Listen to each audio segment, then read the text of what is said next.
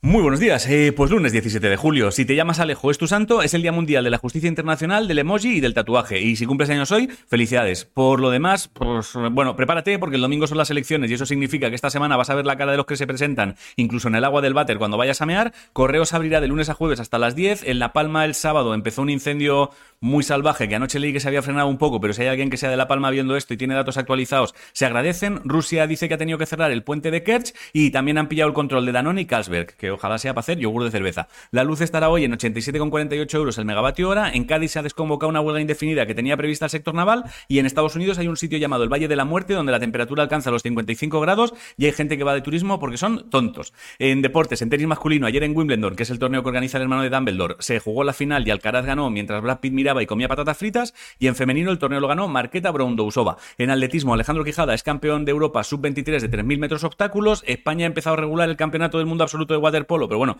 tampoco empezó bien Walt Disney y ahora mira, el pavo ha muerto y eso sigue generando pasta como si no hubiera un mañana. En natación artística, Iris Tío ganó el bronce en solo técnico. Emma García y Denis González ganaron medalla de plata en la prueba del dúo mixto técnico. Emma García no la presentadora de hombres, mujeres y viceversa. Otra Emma García que es pues esto, pues como nadadora de, dúo mixto técnico. Y mañana en Valencia arranca el Mundial de Softball que durará hasta el 22. En Cultura, Francisco Ibáñez, que fue el creador de Mortadelo y Filemón, entre otros muchos personajes de TVO, murió el sábado. Una cantante y actriz llamada Jane Birkin murió ayer. Si no te suena el nombre, fue la que cantó, entre otras cosas, el GTM este en plan sexy, ¿vale? El GTM, GTM.